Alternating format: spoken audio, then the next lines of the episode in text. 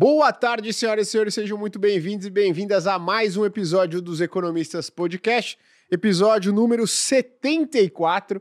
E hoje estamos aqui para falar, poxa, de ações e, e também, né, a gente vai falar sobre um tema que está quente, né? Porque tem empresas sendo recebendo oferta de compra, né, André? É, a empresa que subiu, foi quanto? 20%? Nem vi quanto subiu Foi, depois. 20% em um único dia, né? Dei azar nessa aí, tirei um pouco antes. É.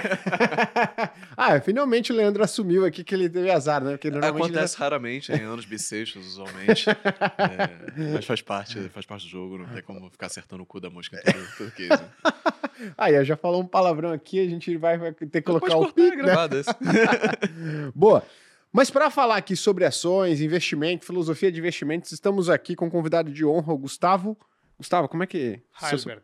Heiberg. Gustavo Heiberg, que é fundador e CEO da Hicks Capital, que é uma gestora dedicada a investimentos de longo prazo em ações de companhias brasileiras. Então conta com uma análise profunda e independente das empresas que se diferenciam pelo DNA de economia real. Gustavo, prazer aí receber. Obrigado por aceitar o nosso convite, né, cara? Obrigado pelo convite, prazer estar aqui com vocês. Ainda Boa. bem que eu não estava fazendo a apresentação que eu ia falar Hilberg. Eu, tava, eu tinha muita certeza assim no, comigo. É, a única certeza que eu tenho é que se não perguntar antes, as pessoas vão falar errado. É, exatamente. Então, para evitar isso, eu já perguntei antes, né? Mas vamos lá, Gustavo. Poxa, pessoal, é o seguinte. Se você não conhece a Hicks, né, eu peguei aqui o, o principal fundo de vocês, que é o Hicks FIA, certo? Então, o FIA acumula um retorno desde seu início, que foi lá em 2012, 227% contra 105% do Ibovespa e sempre o pessoal fala, ah, mas o Ibovespa é um índice ruim, pô, quero ver esperar o CDI. Tá bom, então. Então a gente pegou o CDI aqui também, que está acumulando rentabilidade de 153% no mesmo período, né? Então a gente observa que, inclusive, o retorno não foi concentrado em um único ano, né? Que a gente encontra isso várias vezes em, em fundos de investimento que tem um passado brilhante, só que você vai ver a performance está concentrada em um único ano, né? Então a Rix vem conseguindo entregar retorno consistente acima dos principais índices de referência há um bom tempo. E aí, Gustavo, para começar aqui o nosso bate-papo, falei, poxa, deixa eu entender um pouquinho mais da Rix, né, da história. E eu entrei no site de vocês e eu achei legal que vocês têm uma filosofia de investimento de vocês, que ela é, pô, pautada em três pilares que vocês colocaram aqui. Um, longo prazo. Segundo, value investing em retorno ajustado ao risco. E terceiro, mente aberta. E quando a gente fala, né, como a maior parte dos nossos investidores aqui são pessoas físicas, normalmente pessoas que não trabalham no mercado financeiro, eu queria que você explicasse um pouco mais dessa filosofia. O que é pensar no longo prazo? Porque tem gente que fala, acha que seis meses é longo prazo. Pô, quando eu operei bolsa, eu tô perdendo dinheiro seis meses, que porcaria, né? Queria é. que você explicasse um pouquinho essa filosofia da Rix aí. Legal. É, só dar um passo atrás rapidinho, então contar um pouco talvez de onde a Rix veio, acho claro. que vai conectar com, com, com, como a gente pensa, né? Então, a, a, o fundo começa em 2012, a Rix começa em 2012, mas a gente já investe em ações, eu e o Rodrigo, que é sócio fundador junto comigo, desde 2005. É, durante essa, essa época, entre 2005 e 2012, a gente tinha um clube, que era um hobby nosso, e a gente estava envolvido num negócio familiar no setor têxtil, uma empresa que tinha operações de indústria e varejo, é, e a gente liderou um processo de profissionalização da, da, gestão dessa companhia, revisão estratégica, etc., até que em 2010 a gente vendeu o controle da empresa. E aí a gente decidiu se dedicar integralmente para isso que a gente fazia só para o nosso capital, como hobby, como a nossa atividade principal. Né? Então, em 2012, nasce a Rix com basicamente o, o seed money, né? o dinheiro inicial próprio. E aí acho que talvez uma diferença para outras gestoras é que a gente nasceu para investir o nosso capital, e a gente achava que o jeito de fazer isso era também atraindo clientes que tivessem uma visão alinhada, alinhada com a nossa, de longo prazo, né, porque isso nos permitiria também atrair gente boa para trabalhar com a gente, uh, né, remunerar bem essas pessoas, uh, nos ajudaria também a ter, criar uma cabeça de controle de risco e uma série de coisas que, que vem junto com você montar um business de cliente. Né? Então, Basicamente, a Rix nasce assim. Hoje a gente tem né, perto de um bi e meio sob gestão. Temos alguns fundos. O Rix é o nosso mais antigo, mas depois a gente lançou o fundo de previdência, lançamos um fundo para público geral, que é institucional, e, e, e outros, inclusive de co-investimentos uh, que a gente fez, como o que saiu recentemente aqui, onde a gente tinha uh, um, um co-investimento em Sinker. Né? Então, Sinker uhum. era a maior posição do nosso fundo, mas também era, uh, era um investimento que a gente fez num fundo dedicado que só tinha Sinker. E aí, conectando um pouco a sua pergunta sobre a nossa filosofia, para a gente investir em bolsa não deixa de ser uma forma de investir em empresas, né? E coisas boas em empresas acontecem no longo prazo, né? Assim, você não, seja empresas, imóveis, ativos reais como um todo, né, que a gente acha que é nesse tipo de coisa que de fato se cria valor, né? É, elas não acontecem no, no, no, curtíssimo prazo, né? Então você compra um terreno que ainda está num lugar mais afastado, não tem cidade em volta, não aconteceu nada, de repente, depois de um tempo, né, surgiu um prédio, construiu um shopping, aquele terreno muda de valor. E com empresas, né, meio que a mesma coisa. Então, a gente acha que quando você fica muito focado no curto prazo, você deixa passar né, as grandes oportunidades é, de investimento que realmente trazem uma multiplicação relevante. Hum. Então, é, um exemplo aqui, em 2017, a gente fez um investimento relevante em uma empresa chamada Eneva. Uhum. Né? E, e, naquele momento o, o, o mercado estava começando a ficar animado com ações de novo. E a gente ouvia muita crítica de puta, mas os, os, as ações que vão andar primeiro se tiver fluxo são as mais líquidas, é o Itaú, é isso. Por que, que vocês estão olhando esse negócio tão diferente, né? Eu, eu não sei, mas olhando para o fundamento, para o preço, para as perspectivas do negócio, esse negócio me parece muito bom. E por um ano, meio que esse negócio ficou de lado, essa, essa ação dessa empresa, enquanto outras coisas tinham subido 25, 30. Uhum. É, e aí, passados três anos, essa empresa tinha multiplicado por três. Uhum. É, você fala, pô, por que você não investiu numa, depois na outra? Porque uhum. se eu estou focado né, em fazer uma, quando eu for investir na outra, ela já subiu 50, eu acho que já foi, eu não estudo, aí ela sobe mais um pouco, eu falo, não, agora que já foi mesmo. Então, é, o jeito de ganhar dinheiro é sair do ruído, é, entender as companhias e focar no longo prazo. Esse é o primeiro ponto. Né, o segundo ponto, que é mente aberta, acho que resumindo, ouvi uma outra coisa interessante, uma frase interessante outro dia, que assim, dinheiro de verdade você ganha sozinho, fazendo coisas que os outros não estão fazendo, indo contra o consenso, é, achando uma empresa que está né, tá passando por um momento difícil e, e, vai se transformar, uma empresa muito boa que vai se transformar, né? Ou um negócio que é, tá meio fora do radar. É, é então, assim, a gente, como fundo, a gente olha para empresa pequena, empresa grande, não importa, a gente não é um fundo de, de small cap, mas a gente gosta de encontrar esses negócios que ainda tem muito potencial de crescimento pela frente. É, e é, a gente né, gosta de bater o tempo todo nisso para o nosso time, de manter a mente aberta, sem preconceito, em termos setoriais, em termos de tamanho de empresa, em termos de. É, Estatal? É, Estatal até é mais difícil, mas como tem que manter a mente aberta, pô, uhum. se tiver uma ideia boa e um motivo pelo qual aquela estatal vai ser rentável, uhum. né, vai devolver o meu dinheiro ao longo do tempo, etc. Enfim. Legal. É, e é, é, então falei de mente aberta, falei de, Falou, de longo prazo. Faltou o velho investing em retorno ajustado ao risco. O velho investing, basicamente, assim, o jeito que a gente enxerga velho investing na RIX é, é não é necessariamente é, comprar coisas baratas, mas sim coisas com margem de segurança. Né? Então a gente acha que é, basicamente é uma composição de, da qualidade do negócio, do potencial de crescimento, do retorno sobre o capital e de quanto você está pagando por isso na frente. É, então, é, é, e a gente acha que uma parte muito relevante do retorno de investimento em empresa vem do crescimento do lucro, crescimento uhum. da empresa. Então não adianta pagar muito barato num negócio que não vai crescer, porque você ganha. Você comprou um negócio de um, de um dólar por 50 centavos, você vai ganhar 50 centavos. Hum. Agora, se eu comprar um negócio por 70 centavos, que vale um dólar, mas que cresce 20% ao ano, uhum. eu vou fazer três vezes o dinheiro em cinco anos. Uhum. Então, para a gente é uma combinação né, de, de, de margem de segurança com crescimento, é, e aí isso combina também né, com conseguir crescer com retorno sobre o capital uhum. investido, é, é, com margem boa e etc. E aí o risco ajust, retorno ajustado ao risco para a gente, assim, é o que você falou sobre o retorno concentrado em um ano, às vezes é concentrado em uma empresa. Quando você olha a cota do fundo, é muito difícil de você Sim. medir o risco que o cara tomou, né? É, é se você tivesse comprado, sei lá, é, Banco do Brasil em 2016, antes do impeachment da Dilma, você ganhou muito dinheiro, mas você correu um risco enorme uhum. se não tivesse acontecido o impeachment. Uhum. Isso não vai estar tá contado na, na, Exatamente. na cota, né? Porque a história é meio que é. escrita pelos campeões, né? Uhum. É, tipo, não dá para ver o universo paralelo que deu, deu é. problema nisso. Então, assim, a gente tem muito dinheiro nosso no fundo. É, acho que isso é né, o primeiro fator de alinhamento com o cliente. E a gente está muito preocupado em não perder. Então, comprar negócio sem pagar muito na frente pelo futuro, no preço certo, negócios previsíveis, né, com um desvio é, padrão assim do retorno potencial, porque você nunca sabe exatamente qual vai ser o retorno, você tem cenários, uhum. então a gente quer ver um negócio que no cenário mais conservador ainda tem um retorno ok, né? E a gente nunca está focado em buscar o caso que vai dar 10 vezes, a gente está focado em evitar perder. Uhum. E aí às vezes acontece, né, de alguns desses casos que são bons e tal, eventualmente vira 2, 3, 5 vezes, 10 uhum. vezes.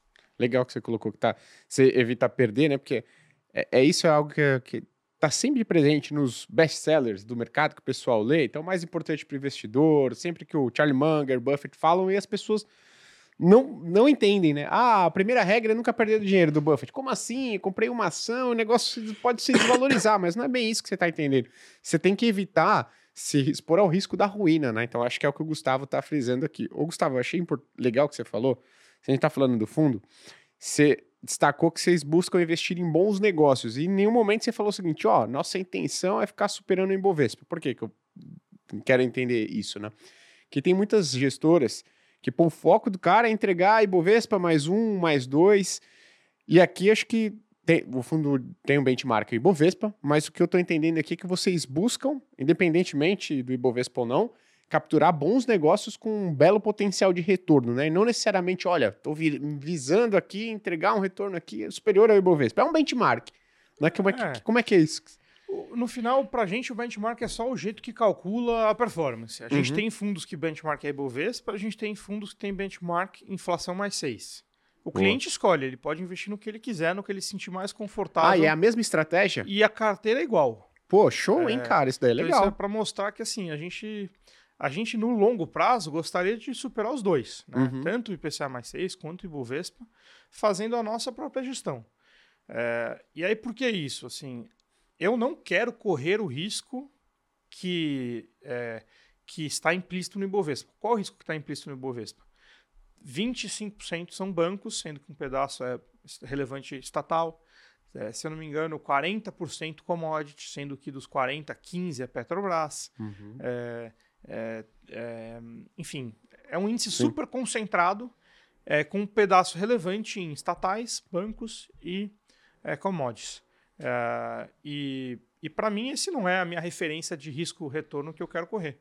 Uhum. Então, é, se em algum ano ou em alguns anos isso vai ser melhor que o nosso fundo, é muito possível. Uhum. A gente acha que no longo prazo, se a gente escolher um bom portfólio de negócios em outros setores mais diversificado, não só eu vou superar é, porque eu acho que esse negócio não tem o melhor retorno sobre capital, não tem um crescimento tão expressivo, etc., como eu vou ter corrido muito menos risco.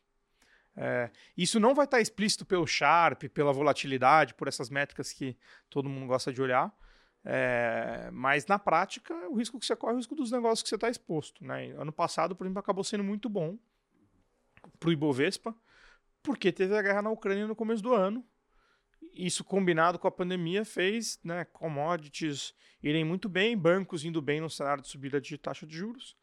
É, então foi bom, mas é, assim é, foi um black swan positivo. Né? Uhum. Quem previa a, a guerra da Ucrânia no começo do ano passado? Ninguém. Então é, eu acho que é, para gente eu quero ganhar dinheiro com o tipo de, de risco que eu durmo bem à noite. Legal. Né? Show de bola. Eu ia perguntar isso pra você, o que, que é risco para vocês lá? É, varia... é volatilidade, é variância? Para mim, o risco de perda permanente de capital, de eu perder meu dinheiro mesmo, né? Assim, então, investir num negócio que quebrou, ou investir num negócio que eu paguei 10 e vale 5, é, é, enfim, perder um dinheiro de forma que eu não recupere. Óbvio que, eventualmente, eu vou fazer erros pontuais no fundo, né? Numa empresa. Então eu olho isso dentro do contexto de um portfólio. Tem espaço para ter um erro de vez em quando, ou dois erros, né? Sim. É importante eu errar mais do que acertar mais do que erro, né? E construir um portfólio que que, que né, permita que esses erros sejam absorvidos pela assimetria natural do mercado de ações, uhum. porque uma coisa importante é a perda está limitada a 100% e o ganho não está limitado a 100%. Uhum. Se você né, não insistir nos perdedores, assim, puta, eu reconheço antes disso né, virar pó, essa perda nem está limitada a 100, ela pode estar tá limitada até antes disso. Né? Não no stop loss de preço, mas no stop loss de fundamento. fundamento. Alguma coisa mudou. É, e do lado do ganho, né, você vai acompanhando, atualizando e você né, pode comprar um negócio que multiplica por 10 vezes. Uhum. É, então, a assimetria ela é favorável desde que você encare, olhe para aquilo profundamente, não como um cassino, não como um, né, um movimento de preço aleatório. Legal. Ou venda, porque o negócio caiu e depois é um negócio que né, poderia subir muito, porque foi só um movimento de mercado. É, enfim. Eu, eu, eu gosto dessa visão. Uma dúvida que eu sempre tenho é como quantificar essa visão, que eu acho que é o maior desafio, né? Você tem uma. É, acaba tendo uma visão subjetiva do risco das coisas. E aí, como que eu sei se essa empresa, por exemplo, é mais arriscada do que a outra? É quase uma percepção ali. Você discute com uma mesa. Sei, é, cada é, fundo que eu converso gente, tem um processo, né? Pra... A gente tem algumas vai tentando dar fatores mais objetivos. No fundo, é um pouco subjetivo. Mas, assim, o que a gente é, quantifica lá na RIX? Primeiro, liquidez é um componente de risco, porque. Você pode tomar um resgate, né? É, e você pode sair se você quiser, etc. É, segundo, desvio do retorno. Então, você sempre faz uma conta lá base, a gente olha a TIR de 5 anos. É, eu quero saber qual é a TIR base, qual é a minha TIR do pior cenário é, e qual que é a diferença entre eles. Né? Uhum. É, quanto menor isso, menor o risco. É, e, e depois a, a gente dá notas para a qualidade do negócio. Então, uhum. eu olho para ROIC, crescimento, governança é, e ESG. E a, as, cada um desses negócios tem né, fatores objetivos ali que a gente quantifica, isso dá uma nota. E aí eu olho para o retorno e para a minha nota de qualidade e isso me ajuda a balizar um pouquinho esse aspecto do risco. Mas é um pouco subjetivo, porque eu tenho que dar uma nota para esses fatores e nem Mas é uma tentativa de quantificar o que é subjetivo para você. Né? Exato. Vou aproveitar que você tocou nesse ponto de SG aí. É... O motivo pelo qual você dá uma nota para SG é um motivo porque você acredita que isso vai reduzir o risco de trazer maior retorno ou é uma questão ética do fundo? Ah, eu prefiro isso porque eu acredito que isso vai fazer o mundo ficar melhor. Acho que é uma soma dos dois, é, mas assim a gente entende que os clientes nos deram um mandato de ganhar dinheiro para eles. Então uhum. esse é o esse função é um, social da empresa. Esse é, esse é o dever fiduciário número um que eu não posso abrir mão, né? E aí eu posso fazer o bem uhum. dentro desse dentro desse contexto e normalmente fazer o bem dá retorno de volta, né? Uhum. Tem vários tipos de bem, é, né? Mas nós não estamos lá para fazer filantropia, nós estamos lá uhum. para ganhar dinheiro. E acho que se, se, a empresa faz o bem, normalmente isso volta em forma de mais crescimento, em forma de retorno sobre capital maior e, e etc. Então, é, enfim, o jeito que a gente olha para isso é que muitos fatores de SG estão intimamente ligados com fatores de risco de sustentabilidade do negócio mesmo. Legal. O, Gustavo, agora entrando um pouquinho, né? Porque o pessoal sabe, obviamente, vocês estão em várias notícias, né, por aí, sobre o caso de Sinqia. E muitos investidores, principalmente pessoa física, Sinqia, nem sabia, meu. Pô, o negócio aí agora subindo 20% em um dia, né? O que, que é isso? Eu acordei agora. Queria que você falasse um pouquinho, né? Porque, pelo que eu acompanhei, o investimento de vocês em Sinqia não foi um investimento recente. Não foi seis meses atrás, um ano atrás, dois, três anos atrás foi muito tempo, se não me engano, pelo menos o que está noticiado, que o primeiro investimento de vocês em Sinqia foi lá em 2015, né?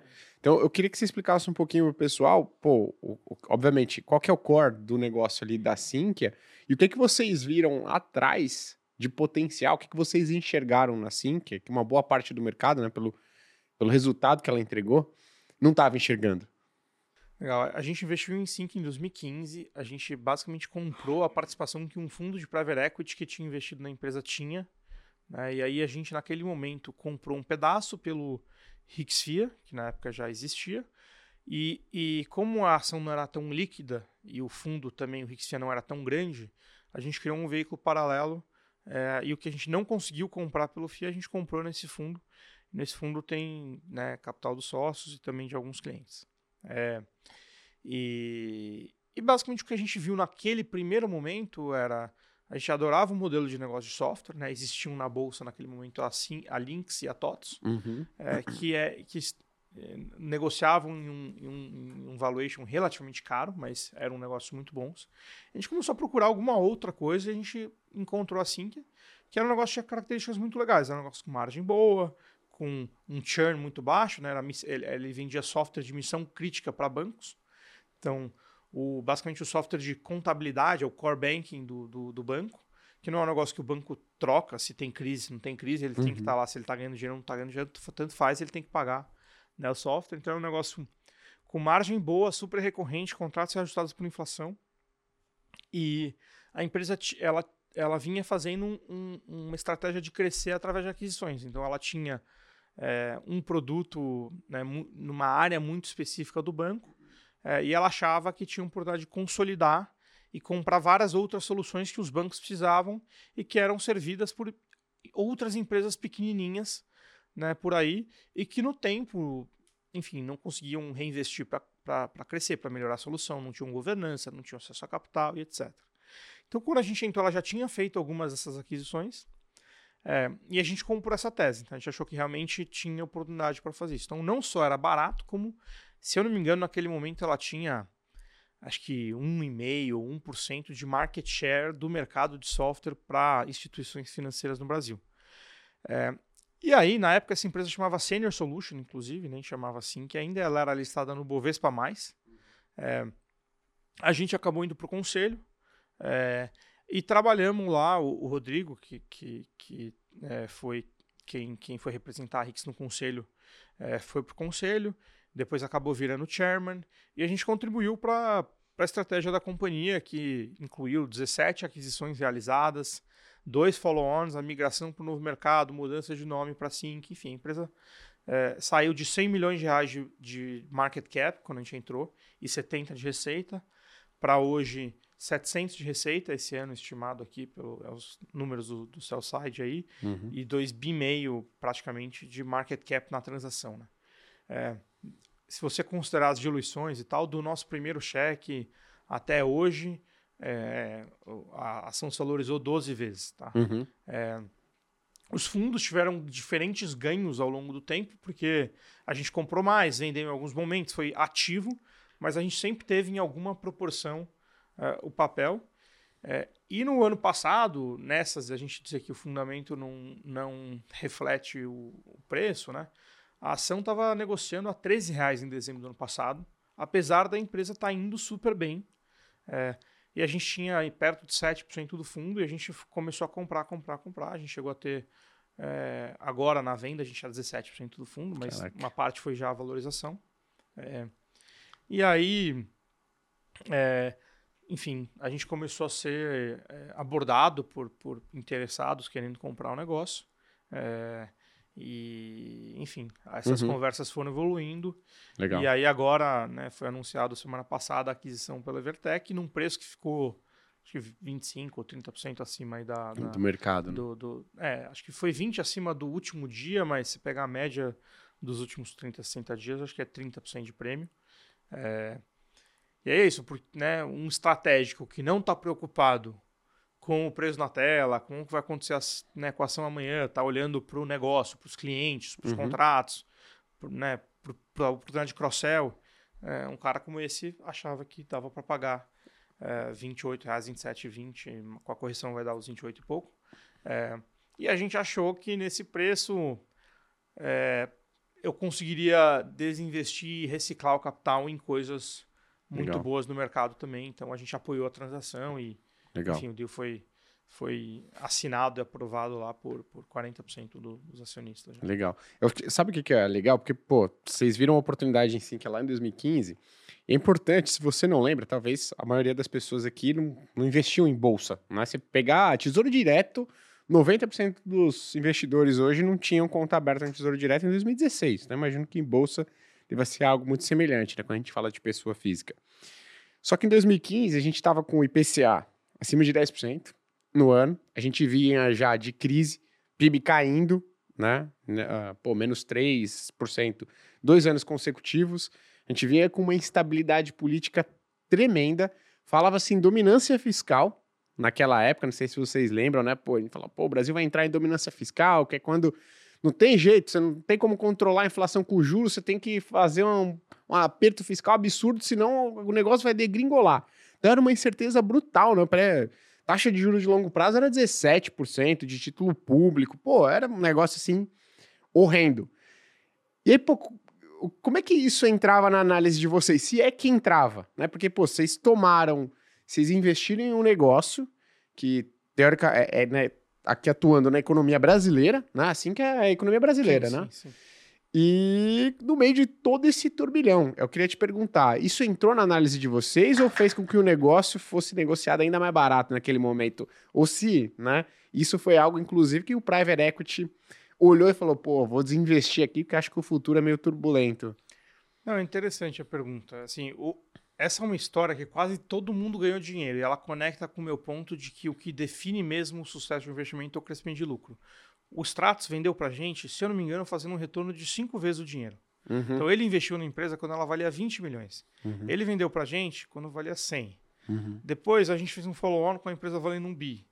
Quem investiu no follow-on ganhou dinheiro. Uhum. É, então quase todo mundo ganhou dinheiro. Quem vendeu a empresa para a companhia também ganhou dinheiro. Então é, é só, só para fazer esse parênteses. Claro. Tá? O fundo saiu feliz mas, por outro lado, naquele momento, a gente comprou até com um desconto para o mercado, porque era muito difícil. Um, o, o, momento para liquidez ali era muito difícil. Ninguém queria investir em nada. Não foi tão fácil captar o dinheiro, né? Então, assim, não era. Hoje parece óbvio, mas não foi tão óbvio na, naquele momento. É, mas a nossa visão ali era o seguinte: se o Brasil é, é, não, é, não for a lona, né? se o Brasil não virar a Argentina, se uhum. a gente continuar sendo uma economia funcional, uma democracia é, e etc., a gente acha que não importa se o juro um pouco mais alto, o PIB um pouco para cá, um pouco para lá, esse negócio tinha um, um lugar para existir. Os bancos iam estar aí, eram bons pagadores, é, precisavam ter a sua tesouraria, precisavam ter o seu software, então ele era um negócio essencial. E no preço que a gente estava pagando, no limite, se você fosse viver dos dividendos daquele negócio, ele não crescesse, a conta já fechava. Então, realmente, a gente pagou um preço que aguentava muito desaforo. Uhum. É, e isso garantia um pedaço do retorno. Uhum. Agora, a história terminou sendo boa, uma parte porque a gente comprou barato nesse momento, mas uma boa parte, eu diria a maior parte, porque a empresa, ao longo do tempo, cresceu o lucro, fez boas aquisições, integrou bem, é, operou o mercado de capitais, fez um follow-on. Então, é, no final, tem muito mais a ver com o desenvolvimento do negócio, né, o sucesso do investimento, do que só com a compra e venda. As uhum. pessoas às vezes focam muito ali na, na compra e na venda. E, eu acho que, inclusive, o resultado final é muito. É, de, como empresa, tá? Ele é muito diferente, muito melhor do que o que a gente via lá naquele momento. Né? Entendi. Mas você bota o pé. Vocês foram surpreendidos positivamente também. É, a gente participou né, do processo. Nesse caso, nem foi só de, de passageiro, sim, né? a gente participou. Mas é isso, você vai construindo, ah, enfim, o caminho. Então, é. E é aquilo que eu falei dos bons investimentos, você meio que fazer sozinho. Então, assim, quando ninguém quer bolsa, final do ano passado, começo desse ano, melhor momento possível para comprar bolsa, né? Uhum. É, tem um estudo que a gente fez recentemente, é você comprar a bolsa no pico da Selic, é, todas as últimas vezes, todas as últimas seis vezes que a Selic bateu no pico, se você tivesse comprado bolsa um mês antes, você Sim. teria ganho de forma significativa acima é, do, do ICDI, mesmo se você tivesse comprado o Ibovespa, que não foi um retorno Sim. na média muito bom. Se você tivesse comprado um bom portfólio de ações ou um bom portfólio de fundos, é, teria ganho mais ainda. Então, Legal. É, a hora de fazer bons investimentos é quando ninguém quer uhum. aquilo. Né? Você boa. acha que essa é a hora? É uma boa eu, pergunta. Eu continuo achando que sim. É, eu acho que, obviamente, era melhor no começo do Seis ano. meses atrás. Subiu 20%, mas eu ainda acho que a gente tem um ciclo muito positivo pela frente. É, e quando eu olho para, enfim, para o específico, para né, o nosso portfólio, a gente ainda vê um nível de retorno que está entre os maiores que a gente viu na história da, da Rix. Assim, né? então, Perfeito. É, você falou do retorno e tal, mas eu acho que a gente está olhando até um ponto baixo do retorno da Rix, porque a gente está começando a sair do fundo do poço do, de bolsa. Desde 2020, assim, né? Que o Ibovespa está basicamente lateralizado ali, né? É. E o Ibovespa está lateralizado, mas se você olhar o Icon, que é um índice de economia doméstica, ou o Small, que é um índice mais pulverizado, eles estão ainda abaixo, acho que 25% ou 30% do pico. Do pico. Uhum. É, a bolsa está menos pior por causa do efeito commodity do ano passado, mas é, o resto ainda está muito machucado. Legal. E essa parte macro, então, é só para entender. é, que vocês viram, e até para comentar com o pessoal aqui, né? Tem muita gente, de novo, 90% das pessoas não estavam no mercado no último ciclo positivo. E agora eu tô vendo algumas pessoas justamente com isso. Pô, a bolsa já subiu 20, 25%, né? É, já era, perdi o bonde. E o que basicamente é consenso aqui que a gente trouxe né, de todos os gestores, economistas, é que e não é o ciclo positivo para ações, para ativo de risco, pessoal, ele não dura três, quatro meses, não, igual está acontecendo agora, né? Ele durou normalmente, o mínimo que durou desses últimos seis que o Gustavo colocou foi um ano e meio. E a gente já viu ciclos positivos durarem até três anos. Ah, é um passeio no bosque, vou ganhar dinheiro toda semana, todo mês? Lógico que não.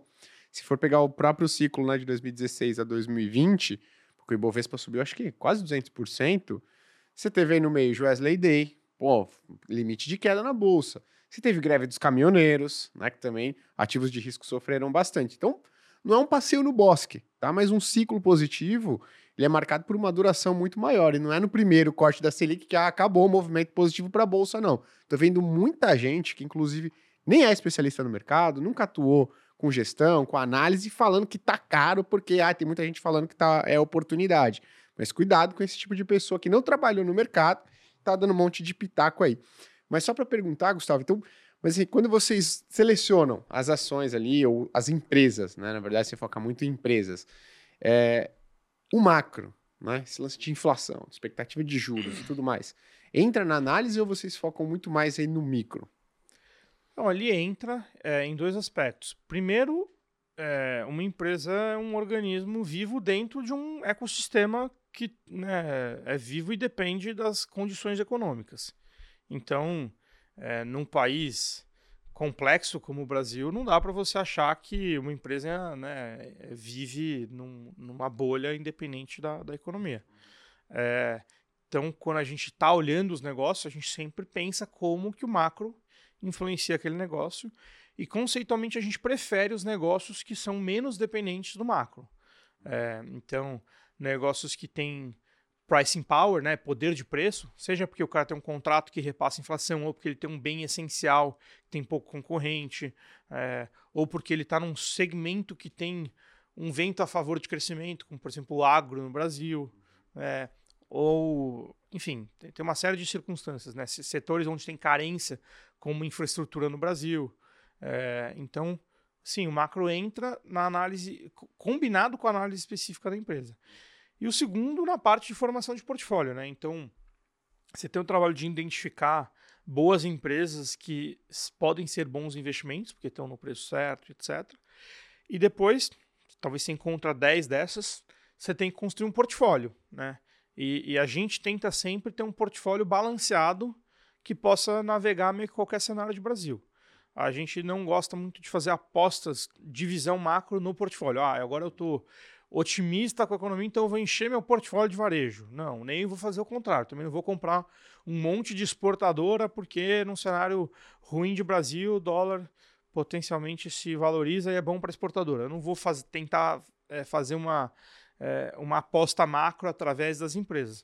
O que eu quero é ter um, um, balanceamento ali. Tem, um, tem bons é, cavalos que eventualmente surfam ali uma, né, uma, um crescimento econômico, é, mas que eu gosto do micro, não porque eu estou fazendo aposta aqui, mas também tem outros casos que são exportadores, também tem outros negócios que estão no lado da infraestrutura. E aí eu tenho um, um portfólio de coisas que, é, se eu tiver certo no micro, vão bem, e se eu tiver errado no macro, afeta uma, não afeta todos ao mesmo tempo. Isso é legal, porque o que a gente mais recebe de pergunta, e vocês também perguntam direto, é quais ações que mais vão se beneficiar? E às vezes, pô, a gente fala super na boa vontade, ó, na nossa opinião, as que mais vão se beneficiar são essas daqui. Mas isso não significa em nenhum caso que você deva ter só ações dos setores que as pessoas que a gente convida, né, aqui falam. Né, pô, não, porque até porque você tem que diluir o risco também, né? Que você tem. Não, e se eu tivesse certeza, eu ia ter um portfólio com ah, ação. É, exatamente isso. se você tivesse certeza de. Se o único critério para você colocar uma ação na sua carteira fosse o retorno dela, você ia ter uma ação, que era que tem um maior retorno esperado, de acordo com o cálculo que você fez. Não, eu posso te falar, aí é, mesmo nesse caso, se você tivesse certeza, as pessoas não iam aguentar, porque a volatilidade é muito maior de uma ação Sim. do que um portfólio completo, né? Então você. Pô, eu tenho certeza que essa empresa aqui vai entregar um retorno maior. Alguém lá do futuro falou, voltou aqui e me falou.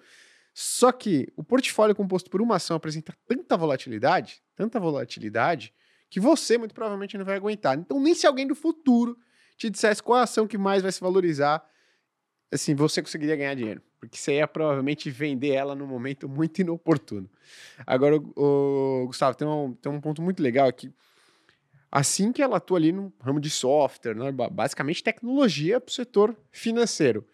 E eu vejo muitas pessoas, muitos gestores, pois mega experientes, né? muitos analistas de investimento também, cara, que inclusive desdenham um pouco desse setor de tecnologia no Brasil. Né? Você fala assim, pô, empresa de tecnologia no Brasil, as pessoas, setor de tecnologia no Brasil, pô, porcaria na empresa. É o quê? Faz o quê? É mouse, né, pessoal? Porra, é isso a empresa de tecnologia? Faz mal, sei lá, ah, faz a garrafa de um jeito diferente. Eu vou dar meu relato que eu usei o software da Sync, que na época era Senior Solutions ainda, foi o Drive que eles tinham pro, pra back-office.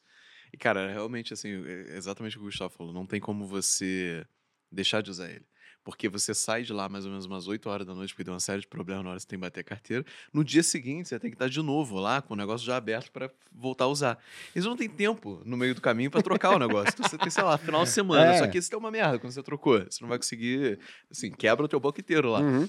Então não, não, é, é tipo Bloomberg, assim, não tem como você deixar de usar, porque tá todo mundo tão acostumado de usar, a usar, que, cara, é. não tem como você trocar, sabe? É. É muito fácil você continuar. É, acho que é pior, cara. Acho que é pior do que o Bloom. Tava na, a gente tava na, na, mesa e na época trabalhava na mesa a gente usava o YMF. E aí a gente foi mudar pro Mitra, cara. E para fazer essa virada? Era uns três, quatro meses você pagando os dois sistemas é, até. Ficar a galera Não, com dois. O YMF é o principal trabalho. concorrente da, da, é da TOTOS, né, hoje em uhum, dia. É, uhum. Então, eu acho que assim, eu não gosto de generalizações, né? Então, assim, acho que tiveram IPO de empresas de tech que não faziam nem, nenhum sentido, Sim. que nem tinham um modelo de negócio, etc. É, e também muita empresa que era empresa de varejo se colocando como tech, outros, né? Enfim. É. É, nem você não precisa falar o nome, né? Mas é aquela não, empresa que. É, hoje em dia tem sobrando, né? Não, tem, tinham várias. Não é. precisa nem ser um nome de uma. Tem várias. É, mais tem. É, mas eu acho que especificamente o negócio de software é interessante porque, assim, depende do segmento, tá? Mas tem muita coisa em software que tende a ser local. Então, software de banco, por exemplo, é muito difícil para um gringo vir aqui é, e desenvolver um software lá nos Estados Unidos e ele se enquadrar nas regras no Brasil. Porque, assim, o Brasil é um dos poucos países que faz conta de juros composto diariamente com 252 dias úteis. É, e dentre várias outras, regras inflacionárias e outras coisas. Então, quando a gente fez a diligência de Sync, uma das coisas que nos deu conforto em que, é que a gente via é, muito pouco risco de um americano ou um europeu desenvolver um software que ia disruptar é, as coisas que a Sync ia fazer, porque são muito tropicalizadas as soluções. Né? Então, se um gringo quisesse vir para cá, a gente achava que ele ia ter que comprar alguém. É, e tem outras áreas da tecnologia, né? se você quiser desenvolver um software para, sei lá, é, para CRM, por exemplo, né? Uhum. Aí você vai ter que competir com a Salesforce ou com o HubSpot. É menos, menos local, então é mais complexo a uhum. competição. Né?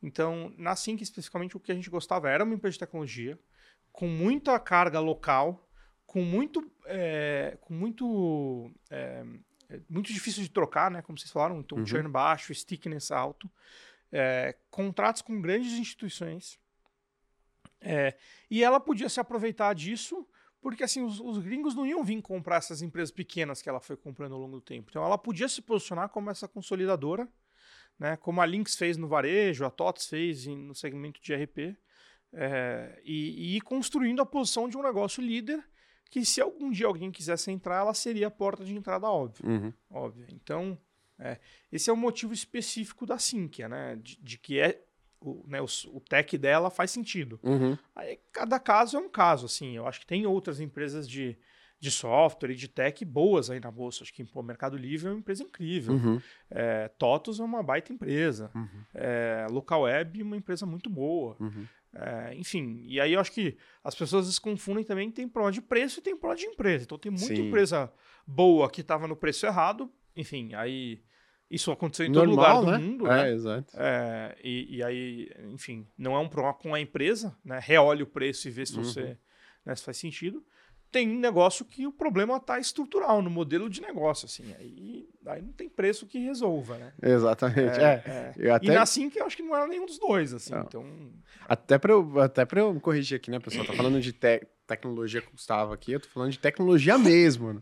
Né? Eu não tava querendo colocar nenhuma pegadinha aqui, não, né? Dessas empresas fake techs aí que. Fake tech. Fake, fake, fake tech, né? que apareceu aí.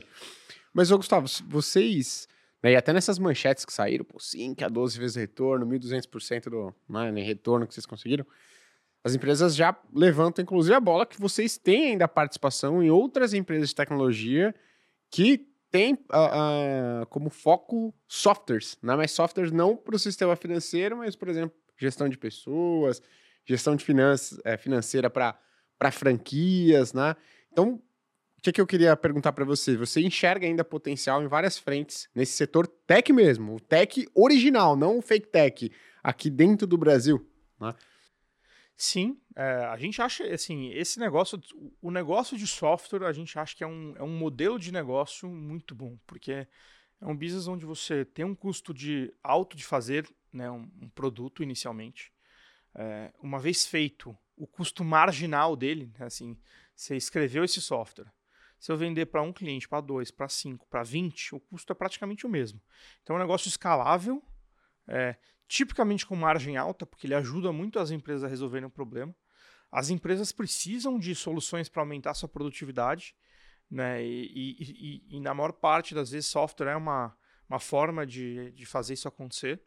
É, e a gente é, enfim, também foi se especializando um pouco nisso, fomos aprendendo sobre o setor. Né? Então, quando você faz uma, faz duas, você também é, vai aprendendo a avaliar de uma forma melhor os negócios. Então, acho que quando você soma modelo de negócio um pouco do nosso aprendizado, é, e, e o que a gente tem, uma, uma, um dos aprendizados, a gente tem focado em empresas com software de nicho. Né? Então, é, o caso da LG, que é uma das que você mencionou, é uma empresa focada em software para vertical de RH. A nossa estratégia ali é consolidar é, a vertical de RH, desenvolvendo algumas soluções, comprando outras empresas, para ter uma, uma suíte de produtos cada vez mais completa para o gestor do RH, que tem uma vida cada vez mais complexa. Aí agora tem o funcionário de home office, tem uh, o cara que trabalha no campo e você precisa controlar a saúde dele, tem uh, o treinamento que você precisa fazer e, e, as ferramentas elas ajudam as empresas a serem mais produtivas. Então sim, a gente vê muito potencial ainda. F360 ajuda isso, ajuda o franqueado, né, o varejista pequeno, a gerir suas finanças melhor. Eh, e a nossa estratégia nesses investimentos, na maior parte dos casos, é investir em empresas que a gente vê potencial de fazerem um IPO em algum tempo. Né? Então, a gente investe no que a gente chama de estágio pre-IPO. A gente tem hoje três investimentos principais nesse, nesse campo de, de software, né? que é a, a LG, que é de, de RH, a OMI, que é já uma empresa grande, que também deve vir para um IPO provavelmente em breve, é, e a, a F360. Legal. Ah. A, a, pessoa física, né? Então, aqui o, o que o Gustavo falou que é pré-IPO, nem tem ações negociadas em bolsa ainda. Se a pessoa física, por exemplo, está assistindo aqui a gente quisesse investir em alguma dessas empresas, então ela não tem como. Ela precisa fazer isso indiretamente através de um fundo ou ter milhões de reais para tentar chegar lá e conversar. Como é que é? Se a pessoa que está assistindo, pô, gostei aí da, da LG. Quero ver se eu consigo participar nessa fase pré-IPO. É, teria que ser via o nosso fundo. Uhum. É, né, porque a empresa não fica sempre disponível. Uhum. É, mas o nosso fundo agora está fechado. Então, se em algum momento a gente. Né, Nem pelo fundo. É, hoje, hoje não dá em nenhuma delas, mas a gente pode vir a fazer coisas novas. Né? Uhum. Então, se alguém tiver interesse, liga para a gente. Né, é, e eventualmente pode começar a investir no nosso fundo de ações e aí quando tiver uma oportunidade a gente é, a gente pode apresentar. Vocês já, vocês já abrem o fundo pensando, ah, eu, eu tenho essa oportunidade aqui na mesa, eu preciso captar para investir nele, ou você abre, beleza, eu vou procurar aqui alguma coisa? Não, o que a gente fez até hoje foi, tendo o um negócio, a gente criou um fundo específico. Uhum. Em algum momento talvez a gente mude um pouco, inverta um pouco essa dinâmica, mas legal. por enquanto foi por oportunidade, já com a oportunidade mapeada. E aí tem meio que uma janela curta de, de investimento. Então, hoje, então, o fundo está fechado, uh, não porque pô, ele é muito grande, talvez, para o mercado, mas é porque hoje vocês não enxergam essas grandes oportunidades abertas aí na mesa? Não, é porque a gente. Eh, são fundos para cada oportunidade. Então, assim, a gente fez um investimento em LG, uhum. é, e concluiu. Não consigo comprar mais ações. Ninguém está uhum. vendendo hoje. Uhum. Diferente da bolsa, que todo dia tem alguém vendendo, uhum. na LG não, não tem né, disponibilidade para ninguém me vender. Então, eu não, uhum. eu, não, consigo botar mais dinheiro nem que eu queira lá. É, então, na hora que eu tiver uma oportunidade, aí eu, né, na LG ou em outro negócio, aí eventualmente eu crio um fundo para isso. Mas quando a gente fala de ações negociadas em bolsa, vocês têm participação também em várias empresas negociadas em bolsa. Sim. Né? É, o, o, a maior parte do, dos volumes, que, dos recursos que a gente administra está em empresas negociadas em bolsa, né? O Rixfia, uhum. é, o Long Term, o Previdência, enfim, vários aí estão são só de empresas listadas na bolsa. Legal. Então, quando a gente fala dessas, desses fundos que têm né, uma visão mais ampla, tal, negociam empresas listadas em bolsa, quais setores hoje que vocês enxergam ali que estão bem posicionados para esse próximo ciclo? Que imagino que você também esteja esperando algo mais positivo aí para os próximos anos. A gente tem hoje, fora sim que a gente já falou que é a maior posição do fundo, a gente tem exposição em três grandes setores. É, o agro, é, um setor que a gente acha que é onde o Brasil tem uma vocação natural é, e por muito tempo teve poucas oportunidades na bolsa. Hoje a gente vê alguns, algumas oportunidades de empresas que podem crescer muito por muito tempo e se beneficiar dessa tendência. São basicamente a, a, Boa Safra, que é um negócio de semente de soja, que a gente ancorou o IPO, a Vitia, que é um negócio de defensivos biológicos, e a Três Tentos, que é um negócio de revenda de insumos. Então são negócios na cadeia do agro, não necessariamente produtores de uhum. commodity. Uh, o segundo setor é a infraestrutura, e aí a nossa maior, o nosso maior investimento nesse campo é, é uma empresa chamada Horizon, que faz é, aterros sanitários, basicamente. É uma empresa que está consolidando esse mercado também. É, e aí ela opera o aterro sanitário, mas além disso ela produz energia, gás e vários subprodutos Daquilo. Né, do, do, do, aterro. É, e temos também um investimento na, na Hidrovias do Brasil, que é uma empresa de transporte de, de grãos. Legal. também está ligada no agro. Uhum. É, e por último, energia. A gente tem uma posição grande em Eneva, é, que é uma empresa de é, gás e energia. Uhum. É, então, a maior parte são setores super resilientes uhum. É, e, e, defensivos e pouco correlacionados com, né, com PIB de, de curto prazo. Uh, enfim, aí depois tem uh, várias outras aí. Tem, tem, costuma ter perto de 20 posições no fundo. Legal. Você Boa. vê alguma vantagem assim, específica em você comprar essas empresas estão na cadeia de abastecimento do agro em vez do, de ser uma SLC da vida que vai realmente plantar o negócio então? Sim, a gente não queria estar na exposição tão grande e direta ao preço da commodity, que é uhum. mais imprevisível. É, e a gente acha que quando você está na cadeia, você surfa o crescimento de volume, independente do, do efeito no preço, com menos volatilidade no resultado, desde que, obviamente, o produtor esteja pelo menos ganhando dinheiro. Mas uhum. Se o cara está fazendo é, ROIC de 15 ou 30, ou se a margem está 5 ou 10, ele está ganhando dinheiro, está operando, está crescendo a área, você uhum. vai junto. Né? Então, é, porque o desafio dos produtores são dois. Primeiro, que é muito volátil. O segundo é que a SLC às vezes tem uma fazenda incrível. Só que ela não consegue crescer, não consegue expandir a área. Para expandir a área, ela tem que comprar uma fazenda do lado.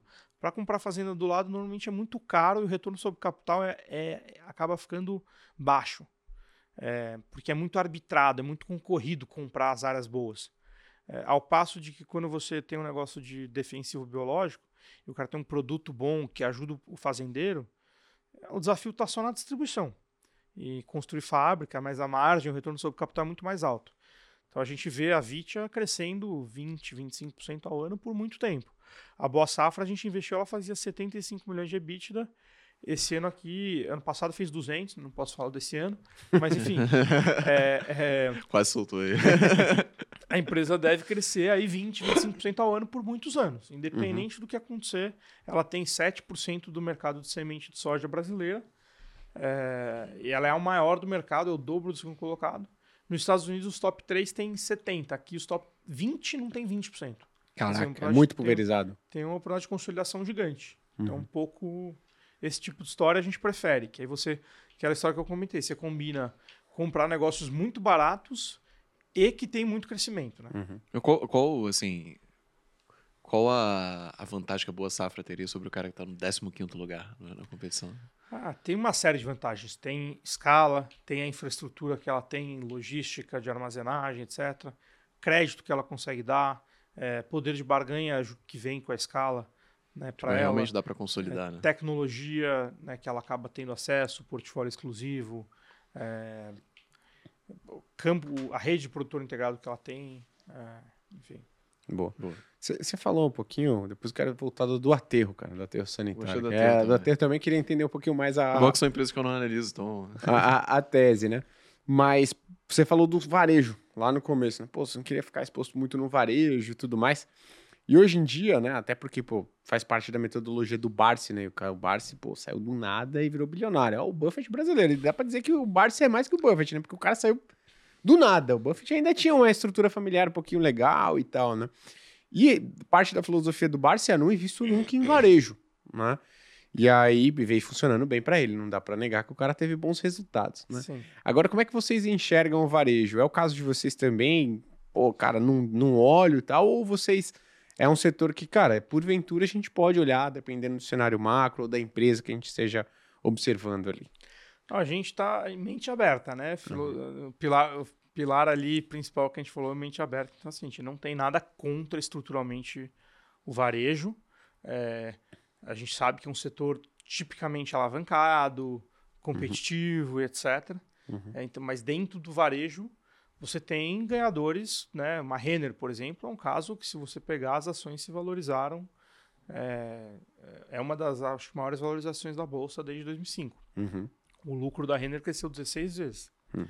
É, então, quando você acerta, é né, um cara que, enfim, consegue gerir bem, que tem um modelo de negócio bacana, tem uma marca forte, é, acho que dá para dá sim para ganhar muito dinheiro, mas é um setor complexo, difícil. Uhum. É, a gente hoje tem uma pequena posição na Centauro, na verdade o grupo SBF, né, que é dono da Nike, da Centauro, uma posição pequena. É, a gente tem um investimento na Iguatemi, que não é varejo direto, mas não deixa de ser indiretamente. A gente acha que é melhor do que varejo, porque ele captura um percentual da receita é, sem né, tá, ter o risco operacional todo que o varejo uhum. tem. É, e já tivemos em outros momentos, é, varejista, já tivemos um Mercado Livre, em algum momento, que apesar de ser um, um varejista né, online, não uhum. deixa de uhum. ser um varejista, é no modelo de marketplace, né? Uhum. É, assim, a gente é mente aberta, então uhum. tem coisas que a gente gosta mais e coisas que a gente gosta menos. É, eu, ainda, eu ainda gosto menos, por exemplo, de aviação do que de, de varejo, mas assim, sei lá, eu tô com a cabeça aberta se um dia a aviação mudar, né? Mas por enquanto, não. não parece, né? É. Esse é um ano é. péssimo também para eu, eu falei isso no início do ano, também não gosto de aviação, mas é um péssimo ano para a gente falar essas coisas, porque como é alavancado para caramba, a taxa de está caindo. Tá, tá bem. Uhum. eu acho que, uma, assim, o, o, eu conheço não conheço o Bartos pessoalmente, conheço a história dele de, uhum. de, ler. Mas acho que quando você tem uma estrutura pequena, e acho que é o caso dele, ele mesmo né, faz toda a seleção e tal, você tem que criar regras para simplificar a sua vida também, né? Porque assim, a bolsa tem 400 ativos, então você tem que criar a regra, porque ninguém consegue olhar sozinho tudo. Uhum. Né? Então, é, eu acho que ele criou as regras dele ao longo do tempo e foi refinando elas. Né? Ele já está aí fazendo isso há, há décadas uhum. é, e funcionou muito bem, como você disse. Então, é, acho que também as pessoas têm que, né, ou copiar a regra dos outros, se confiarem muito né, em quem elas estão copiando, mas com cuidado de que a regra que o cara deu ontem, pode ser que hoje ele já mudou. Então, uhum. tem que tomar cuidado em, em, em, é, seguir assim é, cegamente. E eu acho que às vezes dar dinheiro para um fundo é melhor porque você acompanha, você resgata, não, né, acaba você não fica seguindo uma regra desatualizada.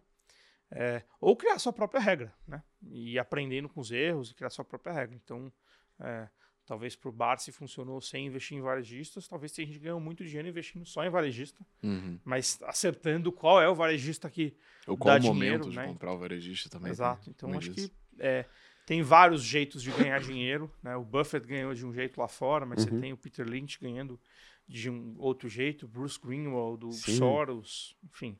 É, isso é legal também, né? Eu sempre falo, pô, pessoal, às vezes você... a gente tá falando de uma filosofia de investimento aqui, tem um monte de gente no chat falando, ah, isso aí não funciona, porque o cara tal falou que não funciona, né? Ou a pessoa, não tô nem falando do caso de varejo do Barça, tem várias pessoas falando que, ah, eu não, nunca invisto, pô, no setor de bancos, eu não invisto em vale, não sei o quê, não invisto nisso, naquilo, né? Estatal, nunca. E tem outra pessoa que faz isso e ganha muito dinheiro. Então, cuidado, né? Porque não é uma estratégia. As pessoas falam uma estratégia vencedora, o resto é toda perdedora. Não é isso, né? Acho que o mercado, principalmente quando foca a longo prazo, ele tende a ter mais vencedores do que perdedores, né? Então, cuidado, acha a estratégia que se melhor combina com o seu perfil. Agora, Gustavão, aterro sanitário, de onde que, como é que isso daí dá dinheiro? Explica aí. É, primeiro, ninguém gosta, né? Então, é, é, não, brincadeiras à parte, é, é, um negócio muito interessante, assim, né? Porque no ponto de SG, essa empresa está em todas as é, pontas possíveis do lado positivo do SG, né? É, primeiro, assim, 40% do lixo brasileiro ainda vai para lixão. Que, que é, qual a diferença entre um lixão e um aterro? Lixão é um descarte de lixo descontrolado, sem tratamento adequado, sem licenciamento, e o aterro é um descarte controlado né, do, do lixo, é, e ele envolve licenciamento e etc. A Horizon ela opera né, esses aterros e ela recebe uma tarifa por quilo de lixo que ela recebe. Então um negócio relativamente previsível, de retorno ok, mais parecido com infraestrutura, né? É, ela, ela tem que ter o terreno, ela movimenta a terra, armazena, cobre, enfim, faz toda, toda a engenharia né, de guardar esse lixo do jeito adequado. Ela não faz a coleta do lixo, quem faz isso são outras empresas. E ela recebe de empresas e até das prefeituras para receber esse lixo. E o retorno disso é ok, mas qual que é a grande oportunidade? Esse lixo, ele, ele por incrível que pareça, tem valor agregado. Então, ele, o lixo orgânico ele decompõe e vira gás. Esse gás você pode transformar em metano e, e, e usar isso ou para queimar e gerar energia, ou para injetar na rede mesmo e vender como gás. É, e basicamente o custo marginal disso é zero, porque a matéria-prima uhum. é o lixo que já foi o pago. Gás já está saindo lá. Exato, já está saindo, foi descartado, alguém uhum. pagou por isso. É, e então você tem basicamente como subprodutos do aterro, que é onde ele realmente vai aumentar muito a lucratividade dele. Gás, energia, em alguns casos o resíduo efetivo, né? Então o plástico você vende como, resíduo, como resina para a indústria de plástico reaproveitar, vidro, metal, enfim, a, o, o, esses produtos separados, né? E tudo isso no final gera crédito de carbono também, porque como ele está reduzindo né, o impacto no meio ambiente, ele gera crédito de carbono que também consegue vender. Uhum. E aí a grande história da, da, da Horizon é, ela tem alguns aterros que já operam nesse modelo full, né, que já monetizam gás, já geram energia, etc.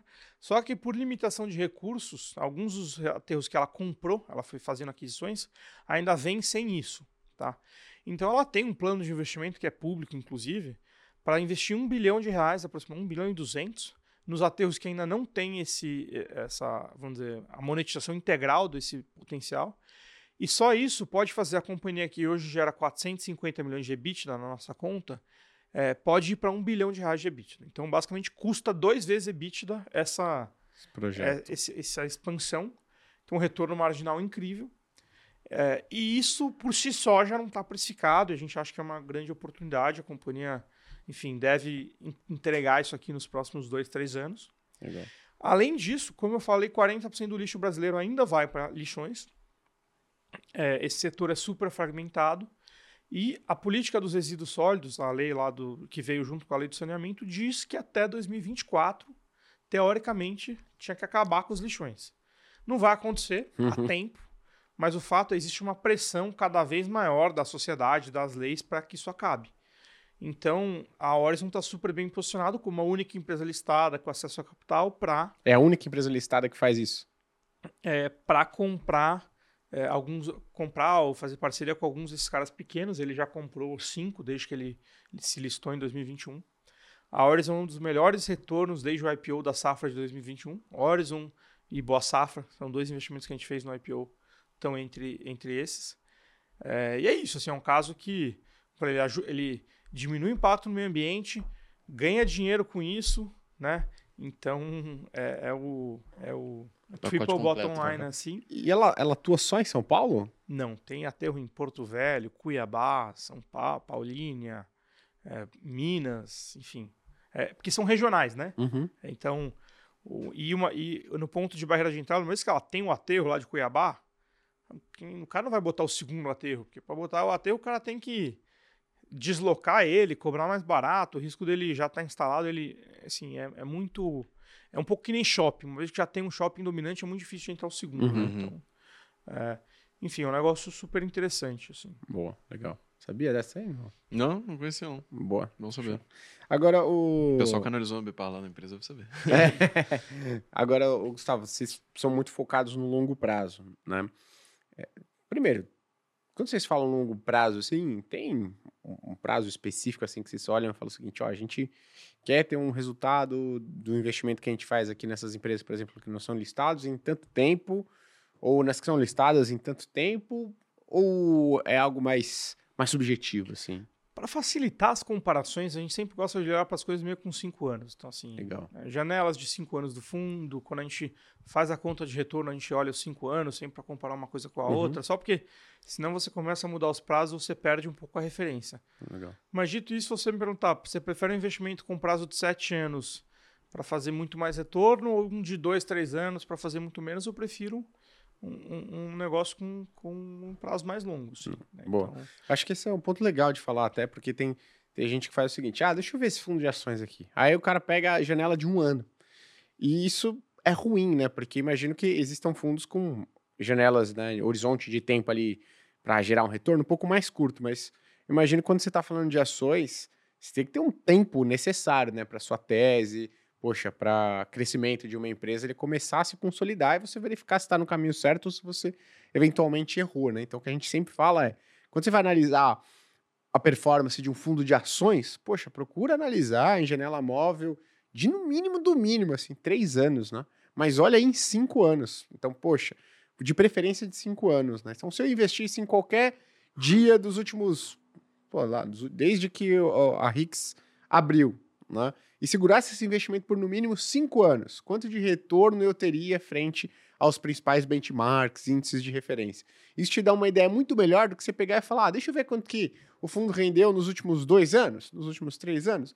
Aí você não vai estar tá verificando essencialmente, você não vai estar tá verificando de fato se, poxa, eles conseguiram fazer bons investimentos, se aquilo, se aquela estratégia, né, conseguiu tempo de maturar, tá? Então acho que isso é sempre importante da, de a gente falar. Agora, Gustavo, tem, vocês têm esse foco em cinco anos, né? Mas longo prazo, você falou, pô, você apareceu uma oportunidade em sete. Tem muita gente hoje, né? Quase tacando um terror no que vai ser o Brasil no longo prazo. Pô, Brasil, responsabilidade fiscal, compra em dólar, compra em dólar. 2015, né? É, parece que, parece que a gente tava em 2015. Venezuela. É, Venezuela e tudo mais. O longo prazo do Brasil, dado o governo que a gente tem atualmente, pô, novo arcabouço fiscal e tudo mais, vocês acham que ele é tão preocupante ao ponto de colocar em risco aí algumas estratégias de investimento que vocês têm hoje? Acho que a estrutura política, democrática, empresarial do, do Brasil, assim, ela, na nossa visão, ela é, faz com que seja muito baixo o risco do Brasil virar Venezuela ou Argentina. Uhum. Pela diversificação, é, se na Venezuela você estatizou as petrolíferas, acabou. Né? No Brasil você tem um segmento de serviço punjante, varejo, agro é forte, é, a Câmara está provando aí como o papel da oposição né, funciona. Setor bancário. É, né, é setor bancário. Então, assim, eu não acho, eu não vejo um, risco, um alto risco de é, disso aqui vir na Venezuela. Eu acho que também não vejo um risco Suíça. de, de aqui a gente virar Suíça. Então, assim, eu acho que quando você está nos extremos, são os bons momentos para comprar. Quando todo mundo, quando sai na capa da Economist, puta, reduz a posição, uhum. né? É, não sai, porque também é, esse negócio de sair, achar que você sai e entra é, é, difícil, mas reduz a posição, reduz risco, vai para o perfil de companhia mais defensiva, tem mais caixa. É, mas, e agora acho que a gente está meio que no outro espectro ainda, tá? Acho que a gente está começando a sair de um, de um terror de que a coisa vai, vai degringolar, né? Uhum. Eu sempre brinco que tem a chance de dar certo, assim, tem a chance da gente ter uma eleição menos polarizada, né? É, com, com, enfim, não quero falar muito de política aqui, mas talvez a gente tenha uma, uma eleição menos polarizada do que a última, com candidatos mais ao centro, acho que seria muito positivo para o Brasil. Uhum. É, então, assim, eu acho que quando você tem um negócio bom, ele é protegido contra a inflação, né, não tem muita dívida, então se o juro subir, é, tá, ele vai sofrer um pouco? Vai, mas os concorrentes vão quebrar. A gente sempre brinca que assim, crise é bom para empresa boa. É, o, que, que, vai, o que aconteceu aí com esse CDI, com esse nível de coisa? É assim, para a Renner tá caro tomar dívida. Mas assim, para a loja da Dona Maria, ela nem tem opção. Ela, a Dona Maria vai ter que fechar e a Renner vai ganhar market share. Né? Ou a Localiza versus a loca uma locadora pequenininha, ou a Horizon versus um operador de aterro ali, ou a Sinqia versus uma empresa que estava antes pegando o dinheiro do Venture Capital, ou do Anjo, que estava todo mundo investindo em tudo porque o dinheiro estava barato, então é, aquela, aquele excesso de liquidez ele é ruim para as empresas. Esse ambiente mais restrito para as empresas boas e as, das, e as, da bolsa são o, meio que o, o creme de la creme, eles são a elite das empresas. Para essas, potencialmente é bom uh, que a crise aconteça. Elas vão ganhar market share, vão sair mais fortes. Né? A própria Boa Safra, a gente está vendo um monte de concorrente que estava operando bem porque estava sobrando crédito, quebrando. Então ela não vai nem precisar comprar, ela vai ganhando market share porque o cara uhum. não aguenta. Legal. Então, é, eu acho que é, nesse sentido tem até o lado positivo da crise. Uhum. É uma questão de olhar, escolher o modelo de negócio. É, não comprar empresa alavancada, porque daí você aumenta muito o teu risco uhum. e outras coisas. Eu acho que um dos melhores retratos que você falou foi a loja Renner em 2015, 2016, né? Que ela, por todo mundo mal no varejo, ela tava abrindo 30, 60 lojas, vou abrir 60 lojas por ano, assim. Uma bizarrice. Eu não acho que vai acontecer agora de novo, não sei se você concorda com esse ponto. Não, eu acho que a Renner hoje já tem 10% de market share, né? Então vai ficando mais difícil, especialmente num mercado tão concorrido quanto varejo de vestuário, ela assim, despontar tanto. É. Né? E o driver não é mais loja, eu acho. Exato. Você teria que achar uma loja Renner de lá de trás. É, é muito a nossa tese. Como você acha, ó, talvez seja a boa safra dentro do agro. Um setor seja... fragmentado. Né? Exato. Como você acha um, set... né, um ganhador dentro de um setor fragmentado onde ainda tem esse espaço que a empresa consegue surfar mesmo que o, o Brasil não ajude muito. Raio Drogazil lá atrás foi mais ou menos assim também, né? Não acho a que gente tem muito... cinco casos lá que a gente olha que são um pouco essa história. Assim, o Itaú. O mercado bancário não cresceu Sim. tanto, mas o Itaú foi muito bem. A Renner, a Localiza, a Raio Drogazil, a TOTUS. Né? Todos esses caras... É, Cresceram cre... a despeito do mercado crescendo. Exato. O Dontoprev, enfim, tem um uhum. monte de história bonita aí. É, não, se você pegar o crescimento do PIB de 2005 até hoje, é ruim. É ruim Sim. pra caramba. É. Isso é bizarro aqui no Brasil. É, é o país emergente não cresce, que não assim. cresce, é. Boa. Agora, só você falou do, do agro, então como você falou que vocês não estão muito expostos diretamente à produção, a, pô, ao preço da commodity né, em si, vocês acham que esse é o ninho, que pelo que começa, né, o ninho, esse fenômeno meteorológico é que parece que começou mais forte do que os últimos, né? Se vocês tiverem outras informações, mas que eu estava observando é que mais forte do que os anteriores começaram. Ele pode afetar negativamente essas empresas que hoje vocês têm em carteira? Então, o Ninho ele tende a favorecer um pouco as empresas que estão no sul, né, assim, em termos agrícolas ali, uhum.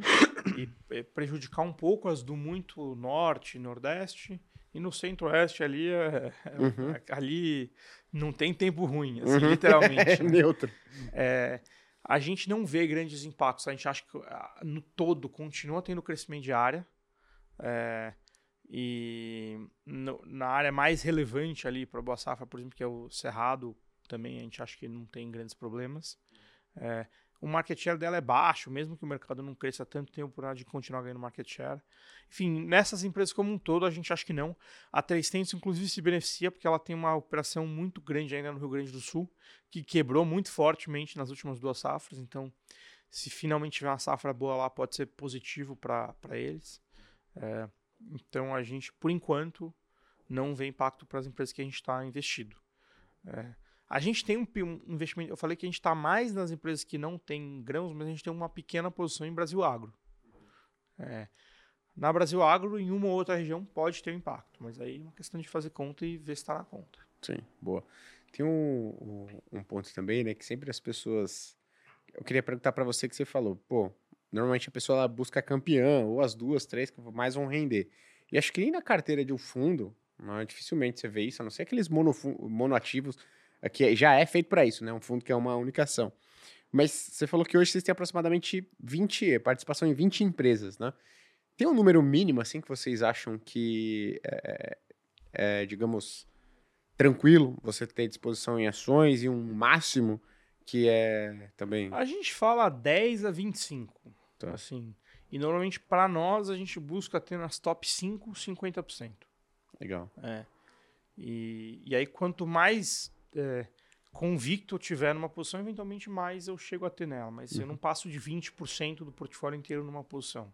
Entendi. É, mas se eu não tiver. Se eu não achar que o risco retorno de uma posição é muito melhor do que a da próxima, aí eu tendo a ter posições iguais. Então, no limite, eu posso ter cinco posições de 10%, ou posso ter uma de 20% e as outras quatro de, sei lá, 7,5%. Entendi. É uma regra, então, essas as cinco primeiras? Não, não. direcionalmente. Assim, Entendi. É. Legal. Não. Bom. Agora, o último ponto aqui, Gustavão, é que o pessoal pô, também quer saber muito para onde vai o dólar. Né? Pô, dólar, né, cara? 4 e... Teve eleição, e aí você teve, pô, vários influenciadores falando dolariza, dolariza, dolariza. Não que dolarizar não seja algo que é legal você ter uma exposição em ativos internacionais da carteira. Você deveria sempre dolarizar. Você deveria sempre ter uma parte ali do seu, do seu patrimônio, na nossa opinião, né, dolarizado. Mas eu queria saber de vocês se esse é um fator que pode afetar muito. Não quero que você fale assim, ah, o dólar é para cima, é para baixo, não vou entrar nessa questão. Mas se essa movimentação do dólar hoje, ela prejudica ou beneficia bastante a posição de vocês, dado as ações que vocês têm hoje em carteira. Dizem que assim, o jeito mais fácil de você perder a credibilidade é fazer uma projeção sobre o dólar. É, por isso que eu nem vou perguntar, né?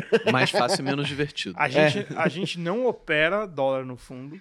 É, a gente usa nas nossas projeções para fazer as contas de retorno, a gente usa o que está meio que na curva. Uhum. Né? Então, e tem que ter margem de segurança. É, esse é o jeito que a gente pensa para o portfólio.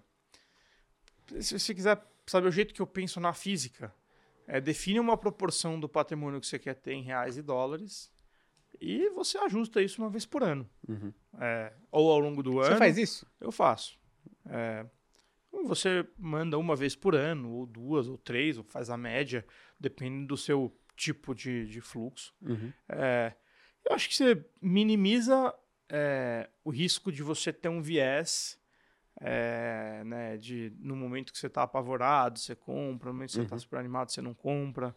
É, também não fica fazendo a conta de se o dólar é barato ou não. Se estruturalmente você quer ter isso, então faz Entendi. sempre, faz a média.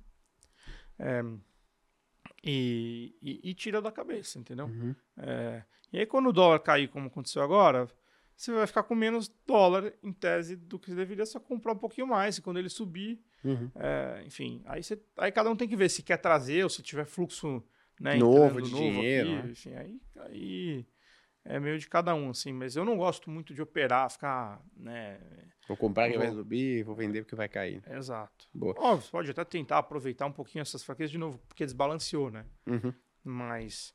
E eu acho que as pessoas em relação ao dólar acham que o Brasil, o que mais influencia o dólar é o que falou-se na política e tal. No curto prazo até eu influencio um pouco, mas acho que tem fatores globais que influenciam muito isso aqui também, uhum. né? Então essa essa desvalorização do dólar, ninguém quase no Brasil pegou, foi um fator muito mais global do que o Brasil. Sim. É, então, Bom.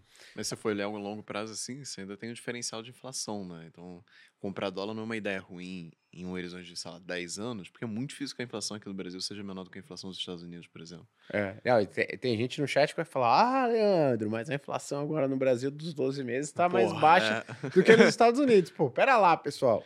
Tudo bem que nos últimos. Pode ser, inclusive, um dos fatores que está pressionando aí o dólar para baixo, né? Mas se você acredita que a inflação no Brasil nos próximos 10 anos acumulado vai ser menor do que a inflação nos Estados Unidos, se você olhasse única e exclusivamente para a meta da autoridade monetária aqui e lá, você já não chegaria a essa conclusão, né? Ainda mais que a nossa autoridade monetária não tem a credibilidade tão alta quanto a autoridade monetária lá, né? O Banco Central lá.